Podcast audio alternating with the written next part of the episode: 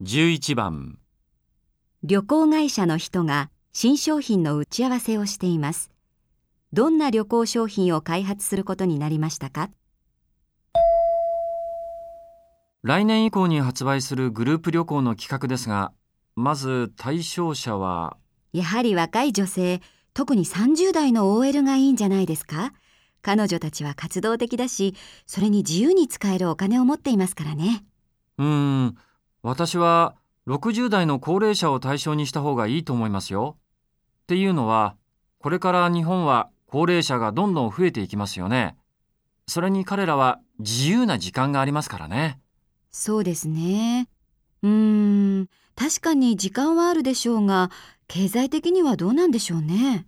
いえ、時間だけじゃなく、経済的にも豊かな人が多いようですよ。日銀の調査でもはっきりと出てましたからね。ああ、そうですか。わかりました。じゃあその線で。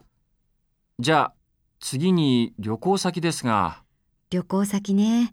この間、ある調査機関のアンケート調査を見たんですけど、高齢者は約半数がヨーロッパを希望していますね。次に多いのがアジアで、全体の約4分の1でしたよ。もうそうであればヨーロッパに決まりですね。ただ、将来のことを考えると、アジア旅行も準備しておいた方がいいんじゃないでしょうか。じゃあ、2本立てていきましょう。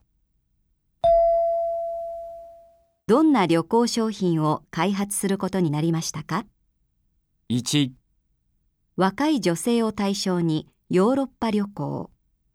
2、若い女性を対象にヨーロッパとアジア旅行。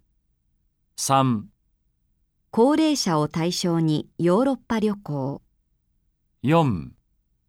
高齢者を対象にヨーロッパとアジア旅行。